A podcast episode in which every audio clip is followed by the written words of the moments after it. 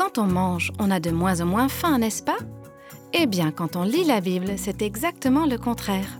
Vous ne ressentez peut-être pas la faim spirituelle, mais si vous mangez quand même, si vous goûtez la parole de Dieu, eh bien vous allez constater que votre faim ne fait que s'accroître. Elle ne fait qu'augmenter.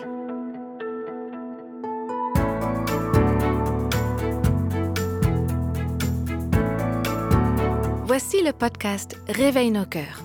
Au cours de la série Entrer dans la parole et laisser la parole entrer en nous, nous avons découvert des techniques utiles pour comprendre la Bible. Ces techniques ne serviront à rien si on n'ouvre pas la Bible et si on ne la lit pas. Aujourd'hui, nous allons réfléchir sur comment avoir toujours faim de la parole de Dieu.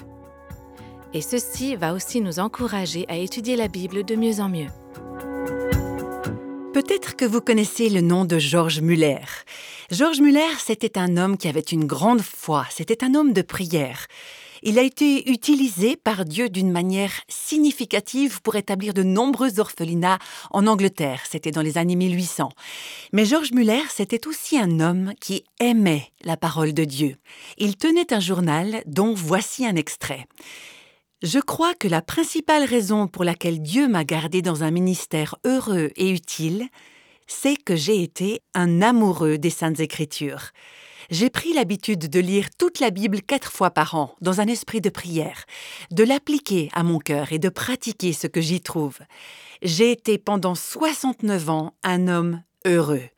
Heureux, heureux, heureux. Comme je les aime, ces phrases. Un jour, quand j'arriverai à ce moment où j'aurai 69 ans de marche avec le Seigneur, j'aimerais pouvoir regarder en arrière et dire Pendant ces 69 ans, j'ai été une femme heureuse, heureuse, heureuse, gardée par Dieu dans un service, un ministère utile. Est-ce que ce n'est pas ce que vous voulez, vous aussi Être utile à Dieu? Vous voulez le servir, vous voulez être fidèle, vous voulez aller jusqu'au bout, à la ligne d'arrivée, et vous voulez trouver une lumière dans votre relation avec le Seigneur. Georges Muller a dit La principale raison pour laquelle j'ai été heureux toute ma vie, c'est que j'ai été un amoureux de la parole de Dieu. Alors aujourd'hui, j'aimerais revenir au psaume que nous avons examiné à plusieurs reprises tout au long de cette série. C'est le psaume 119 et je vous encourage, si vous avez votre Bible, à l'ouvrir à ce passage. J'aimerais qu'on regarde ensemble quelques versets qui expriment vraiment bien ce que Georges Muller disait, ces versets qui parlent du plaisir, de la joie d'être un amoureux ou une amoureuse de la parole de Dieu. Tout au long du psaume 119, le psalmiste nous dit que la parole de Dieu vaut pour lui plus que tout gain matériel ou financier, que c'est la parole qui l'a rendu vraiment riche et que c'est la parole qui nous enrichit vraiment. Il dit par exemple au verset 14 Je suis heureux d'obéir à tes ordres comme si je possédais toutes les richesses du monde. Et puis le verset 72 La loi sortie de ta bouche, je la préfère à des milliers de pièces d'or ou d'argent.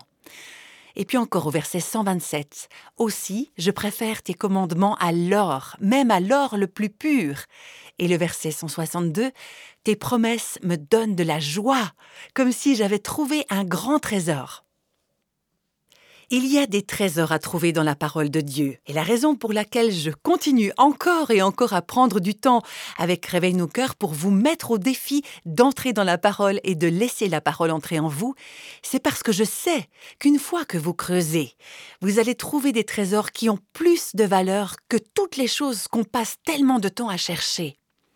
On cherche le bonheur dans des choses, dans des lieux, dans les gens, dans les circonstances, les relations, mais il y a de la joie, du bonheur dans la parole de Dieu. Et de l'abondance plus que partout ailleurs, parce que c'est la parole de Dieu qui nous mène à Dieu. C'est dans sa présence qu'on trouve la plénitude de la joie. Si vous lisez le psaume 119, une des choses qui frappe, c'est combien de fois le psalmiste dit J'aime ta parole c'est pas seulement quelque chose à cocher sur ma liste de choses à faire. J'ai lu ma Bible aujourd'hui, j'ai fait mon culte personnel aujourd'hui. Comme je vous l'ai déjà dit, vous pouvez faire votre culte personnel, mais ne pas rendre un culte à Dieu. Il y a une grande différence, n'est-ce pas? J'ai souvent fait mon culte personnel, mais ce que j'aimerais, c'est vraiment rendre un culte au Seigneur, à travers la parole, venir à cet endroit où je rencontre réellement Dieu, le rencontrer là, et ma vie se transforme en sa présence. Le psalmiste dit Il n'y a rien de plus délicieux pour moi. Alors regardez le verset 24. Tes ordres font toute ma joie. Verset 35. Conduis-moi sur le chemin de tes commandements, j'y trouve mon plaisir. Verset 47. J'aime tes commandements, ils me donnent beaucoup de joie. Verset 103. Dans ma bouche, tes paroles sont douces, plus douces que le miel. Verset 111. Pour moi, tes ordres sont un trésor que je garde sans cesse. Ils sont la joie de mon cœur. Et vous verrez ça encore et encore tout au long de ce psaume. Il suffit d'entourer le mot. Regardez ces mots répétés et accentués. Joie. J'aime ta loi. C'est une bénédiction. C'est une joie pour moi. Alors peut-être que vous vous dites, moi j'ai pas une faim comme ça pour la parole de Dieu. C'est pas un plaisir pour moi. C'est plutôt une corvée en fait. Eh bien, je vais vous dire, ça m'est arrivé aussi, et bien souvent. Alors, comment entretenir la faim et le délice de la parole de Dieu? Je dirais simplement que plus vous vous y plongez, plus vous la lisez, plus vous l'étudiez, vous la méditez, vous la mettez en pratique et vous la regardez changer votre vie, plus vous aurez envie de sortir pour la faire partager à d'autres, pour la reproduire en quelque sorte dans la vie des autres plus vous arriverez à vous réjouir de la loi du Seigneur. C'est un peu le contraire de comment ça se passe avec la nourriture physique et avec l'appétit. Quand vous avez faim physiquement, quand vous vous sentez affamé, vous dites ah, il faut que je mange. Ça m'est arrivé hier soir, j'en pouvais plus tellement j'avais faim. Mais une fois que j'ai mangé, j'avais plus faim, j'avais plus envie de manger. Avec la parole, je trouve que ça fonctionne un peu dans le sens contraire. Vous ne ressentez peut-être pas la faim spirituelle, mais si vous mangez quand même, si vous goûtez la parole de Dieu, eh bien vous allez constater que votre faim ne fait que s'accroître, elle ne fait qu'augmenter.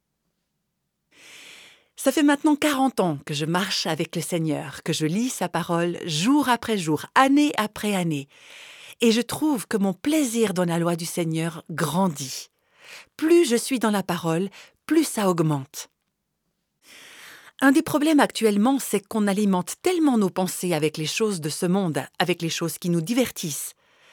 Alors laissez-moi vous dire que si on remplit notre temps avec des livres, des magazines, des loisirs, des passe-temps de toutes sortes, de la télévision, des films, des divertissements, des choses qui divertissent nos pensées, même si ces choses ne sont pas mauvaises en soi, eh bien, si on remplit notre temps avec ça, il y a de fortes chances qu'on n'ait pas très envie de la parole de Dieu. C'est pour ça que j'ai essayé de plus en plus, au fur et à mesure des années qui ont passé, de vivre une vie plus tranquille, plus simple, de me débarrasser de ce qui m'encombre, des choses qui sont une distraction, qui volent mon cœur, qui volent mon attention, ma concentration, afin que je puisse aspirer à la parole du Seigneur. Si vous nourrissez votre faim de Dieu, vous allez constater que votre appétit pour d'autres choses va diminuer. J'aimerais partager avec vous une lettre que j'ai reçue il y a quelque temps. C'est une lettre qui illustre la puissance transformatrice de la parole de Dieu et comment elle peut vraiment apporter la joie, le bonheur dans nos cœurs. C'est une femme qui venait de lire un livre que j'avais écrit au sujet du culte personnel. Elle écrivait pour me dire comment Dieu avait utilisé ce livre dans sa vie. Au fil de ce témoignage, gardez à l'esprit que cette femme est mariée à un homme qui travaille pour le Seigneur et qu'elle avait à l'époque un enfant en bas âge et qu'elle était très active dans son église locale. Voilà ce qu'elle écrit. L'année dernière, je montrais des signes extérieurs d'une marche avec Dieu, mais mon cœur et ma concentration étaient bien loin de lui. Ça vous est déjà arrivé à vous? À moi, oui. Je sais que Dieu a essayé de me ramener vers lui, mais j'avais pas du tout envie de me soumettre et d'obéir. Il y a quelques mois, je me suis retrouvée à marcher de long en large dans ma cuisine en pleurant. Mon cœur était convaincu de péché, je savais que j'avais besoin de me repentir et de retourner vers le Seigneur. Je pleurais, je criais à lui que je voulais revenir, mais mon orgueil ne me le permettait pas. J'étais pas d'accord. Ma marche avec Dieu était inexistante. Alors oui, j'allais à l'église tous les dimanches, aux études bibliques le mercredi. Je me levais, je chantais la bonté de Dieu devant l'église. C'était une femme qui faisait partie de l'équipe de louanges dans son église. Je dupais tout le monde. Tout le monde sauf Jésus. Vous savez, je me demande combien d'entre nous iront à l'église dimanche prochain et qui pourrait être cette femme dont on vient de parler. Personne d'autre qu'elle ne le sait. Je me demande combien de gens sont debout dans nos églises et chantent dimanche après dimanche, en ayant l'air spirituel, en faisant tous les gestes, tous les signes extérieurs sont là. Mais ces gens sont vides, creux, superficiels, rebelles. Leur marche avec Dieu est inexistante.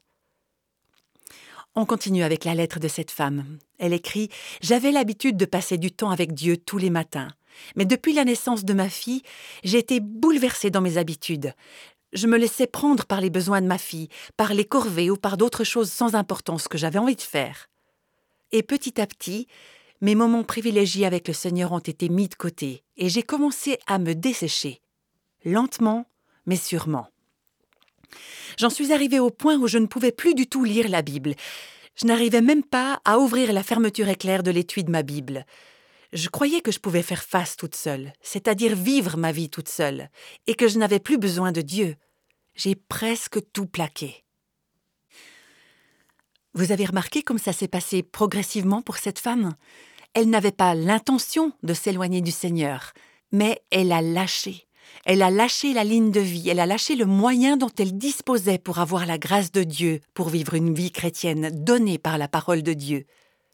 Elle y a renoncé, elle l'a négligé, et un jour elle s'est réveillée et elle a réalisé que sa vie était un désastre. C'est ce qu'elle continue à décrire dans sa lettre. J'ai beaucoup souffert, j'étais émotionnellement dévastée. J'ai toujours lutté contre l'anxiété et là j'étais complètement dépassée. J'étais physiquement malade, incapable de faire face ou de gérer même les petites choses de la vie sans m'effondrer en larmes. J'ai souffert de douleurs physiques presque tous les jours depuis des mois. J'étais sans joie, j'étais impatiente, en colère, criblée de peur, de doute et d'anxiété. J'ai même commencé à douter de ma santé mentale parce que j'avais souvent l'impression d'être au bord du gouffre. Je crois qu'il y a beaucoup de femmes chrétiennes qui sont dans cet état, mais qui ne voudraient jamais l'admettre, et cette femme a eu l'honnêteté de le reconnaître. Elle continue. Dieu m'avait donné l'enfant pour lequel j'avais tant prié, et voilà que je méprisais ma fille. Je supportais pas le bouleversement provoqué par sa naissance. Je voulais retrouver ma vie d'avant. J'ai eu l'audace de mettre la faute sur Dieu en lui disant qu'il savait que j'étais pas capable d'être mère. Et pourtant, je suis devenue une mère quand même. J'étais vraiment devenue une catastrophe ambulante. Et mon mariage aussi en a souffert. Je me suis fermée à mes amis, à mon mari. On parlait encore ensemble, mais pas de choses profondes et significatives. J'étais présente physiquement, mais pas émotionnellement. Il y a des sentiments d'amertume et de colère qui ont commencé à s'installer en moi. J'ai commencé à faire beaucoup de shopping et à dépenser bêtement notre argent pour des vêtements et des chaussures dont j'avais pas besoin. Et finalement, j'ai trouvé et j'ai prié le psaume 51 au verset 12. Rends-moi la joie d'être sauvé et renouvelle en moi un esprit bien disposé. C'est peut-être une prière que vous avez besoin de faire aussi. Je désirais tellement la joie et le zèle que j'avais autrefois pour la parole de Dieu. Je désirais ardemment avoir faim et soif de la parole. Et je pense que mon mari savait ce qui se passait. En fait, j'en suis sûre, parce qu'un jour, un colis est arrivé à la porte avec votre livre sur ce sujet. Je savais que je l'avais pas commandé, et puis j'ai appelé mon mari et il a dit qu'il avait entendu le podcast et que le Seigneur l'avait incité à commander le livre pour moi.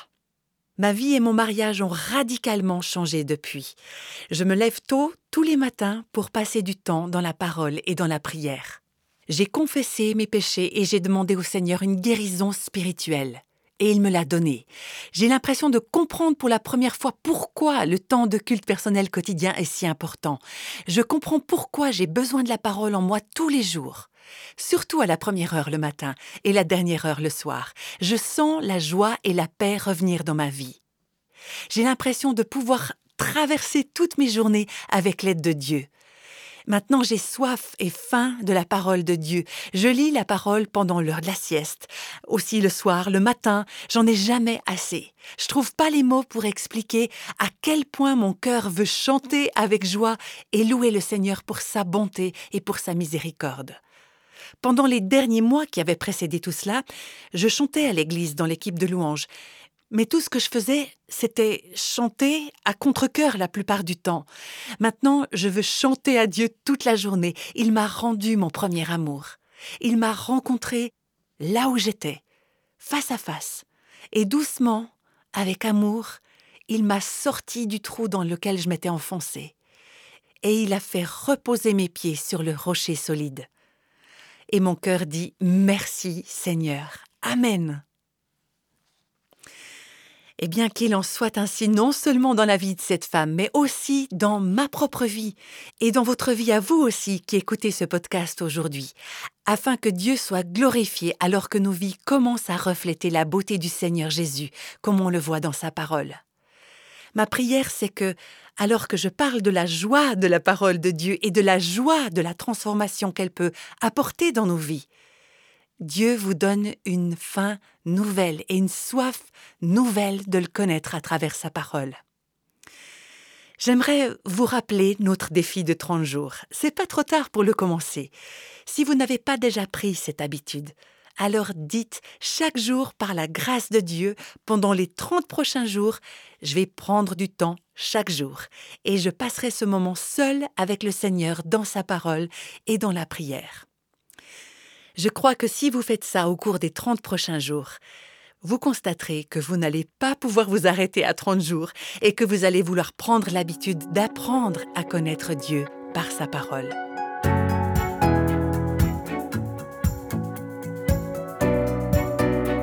Belle invitation à savourer la richesse de la parole de Dieu. Ce que nous venons d'entendre m'inspire personnellement et m'encourage à tout faire pour entrer dans la parole. Est-ce le cas pour vous aussi? Entendre un tel message, c'est très utile, et nous avons tous besoin d'encouragement. Alors rendez-vous sur le site réveilnoscoeurs.com pour trouver toutes sortes de ressources, pour découvrir aussi le défi de 30 jours, et également des suggestions pour vous aider dans la lecture de la parole. Voici maintenant quelques témoignages de femmes qui ont écouté cette série et qui ont réfléchi à la façon dont elles ont commencé leur propre voyage avec la Bible. On commence avec le témoignage d'Élisabeth. J'aimerais remercier la fille qui m'a conduit au Seigneur. Elle s'appelait Lisa Pertuzzi à l'époque et c'est elle qui m'a conduit au Seigneur. Elle était mon enseignante. Elle m'a fait découvrir la parole de Dieu en lisant l'évangile de Jean. Elle m'a demandé de lire un chapitre et ensuite d'écrire un verset, et puis de le reformuler avec mes propres mots. On se rencontrait une fois par semaine et elle me disait Alors montre-moi ton journal, qu'est-ce que tu as écrit? Et puis elle faisait une petite coche. Il faut que je la remercie de m'avoir simplement enseigné la discipline d'être dans la parole. C'était en 1988, et je reconnais que cette faim que j'ai pour la parole vient vraiment de Dieu. Pendant la majeure partie de ma vie, ça a été une joie de lire la parole. Mais dernièrement, j'ai eu du mal parce que j'ai beaucoup compartimenté ma vie. C'est presque comme si c'est juste une discipline de lire la parole. Et puis ensuite, je me lance dans mes occupations quotidiennes, dans tout ce que le Seigneur a mis dans ma vie. Et j'ai parfois du mal à prendre le temps d'être sensible à l'Esprit Saint tout au long de la journée, à l'écouter. Je me bats contre cette tendance à lire la parole de Dieu et à continuer la journée sans Dieu, en fait. Avec le témoignage d'Élisabeth, on voit là que non seulement c'est important pour nous d'entrer dans la parole, mais également comment Dieu veut nous utiliser pour mettre les autres au défi d'entrer dans la parole. Certains d'entre nous ont une vie spirituelle personnelle quotidienne, significative. Alors, est-ce qu'il y aurait quelqu'un autour de vous, quelqu'un dans votre église ou quelqu'un dans votre famille, vos enfants euh, vers qui vous pourriez aller et les encourager à développer cette habitude? Moi j'ai eu cette habitude aujourd'hui à cause de mes parents. Ils ont été un tel exemple pour moi parce qu'ils commençaient chaque journée à chercher le Seigneur dans sa parole et dans la prière, et qu'ils nous mettaient au défi de faire la même chose. Vous aussi, vous pouvez devenir un reproducteur spirituel. Ne gardez pas seulement la joie, le bénéfice, la bénédiction pour vous-même. Vous pouvez être dans la vie de quelqu'un d'autre ce que l'ami d'Élisabeth a été pour elle, et les aider à démarrer. Donnez-leur une mission à accomplir. Vous savez, les gens ne savent pas comment entrer dans la parole. Vous vous souvenez du moment où vous-même vous avez commencé à lire l'Écriture et de quelle façon vous avez eu besoin de quelqu'un pour vous aider à savoir comment on s'y prend? La Bible, c'est un grand livre, et si vous le donnez à quelqu'un en lui disant Tiens, lis ça, et tire-en quelque chose, eh bien c'est intimidant, c'est même décourageant. Parfois on ne sait pas comment en tirer quelque chose, on ne sait pas comment manger, comment se nourrir. Voilà pourquoi il vous faut commencer par nourrir une autre personne, jusqu'à ce que cette personne apprenne à se nourrir elle-même.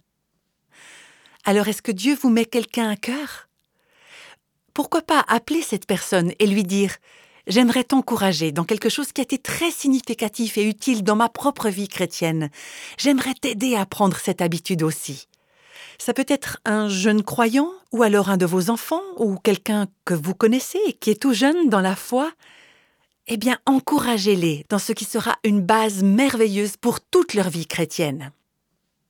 On va entendre le témoignage d'une autre auditrice qui dit Je n'ai eu personne qui m'ait vraiment appris à avoir un moment au calme avec Dieu chaque jour.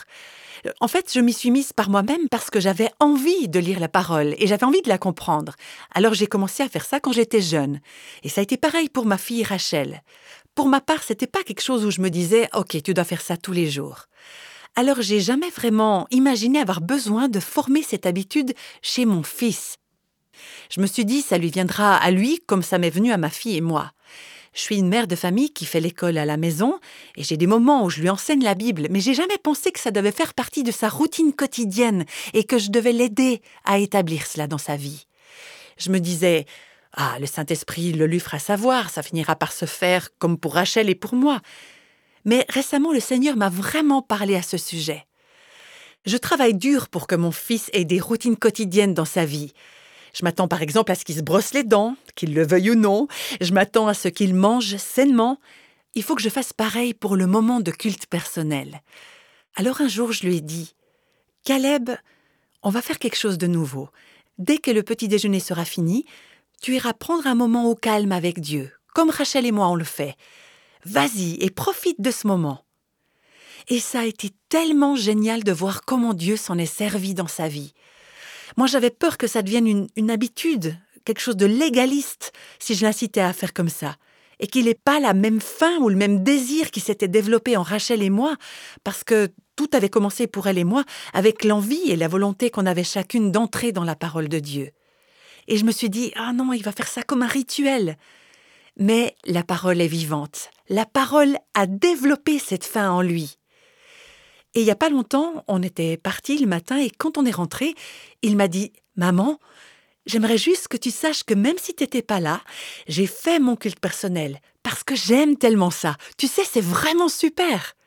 Et il vient me poser des questions sur ce qu'il lit. Je vois que Dieu utilise vraiment ça dans sa vie. Dieu est tellement fidèle et je suis tellement reconnaissante qu'il m'ait convaincue de faire ça avec mon fils, parce que cette habitude aurait manqué dans sa vie si je l'avais pas encouragé. Parfois, on doit encourager cette habitude. Et parce que l'Esprit Saint est puissant et que la parole de Dieu est puissante et vivante, alors Dieu agit pour qu'on puisse continuer fidèlement. Et puis voici encore le témoignage d'une autre auditrice. J'ai été frappée par la puissance transformatrice de la parole de Dieu il y a environ six ans, quand une de mes mentors m'a mise au défi de faire une étude biblique. Et j'ai tellement aimé découvrir des trésors dans la parole de Dieu. Mais ce qui m'a étonné, c'est que quelques années plus tard, j'ai vu le fruit de cette découverte dans ma vie. Je l'ai vu de différentes façons. J'ai vu que ça m'avait aidé dans des situations difficiles, que ça m'avait donné une sagesse que je ne soupçonnais pas quand j'avais affaire à d'autres personnes. Vous nous avez rappelé à quel point c'est facile de ne pas laisser la parole de Dieu devenir centrale dans nos vies. Eh bien, Dieu m'a convaincu qu'à la maison, il faut que la parole de Dieu devienne centrale et que dans ma famille, j'ai besoin d'encourager mes enfants à laisser la parole entrer au centre de leur vie. Et moi aussi, j'ai besoin d'approfondir encore les choses dans ce domaine. C'est tellement facile de s'éloigner, mais il faut jamais oublier que c'est là que se trouve la puissance, dans le fait de connaître Dieu et d'être dans sa parole.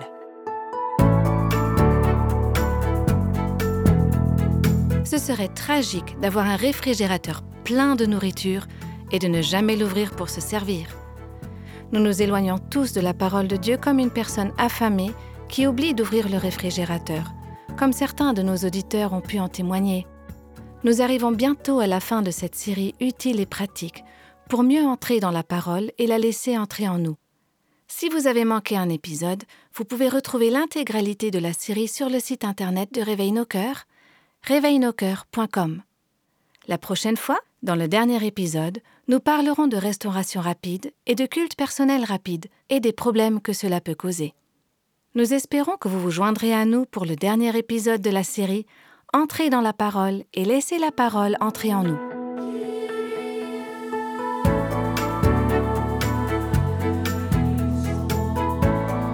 Tous les extraits de la Bible sont tirés de la version Parole de vie. Réveille nos cœurs est le ministère français de Revive Our Hearts, initiative de Life Action Ministries avec Nancy DeMoss Volgemuth. Avec les voix de Christine Raymond et Jeannette Kosman.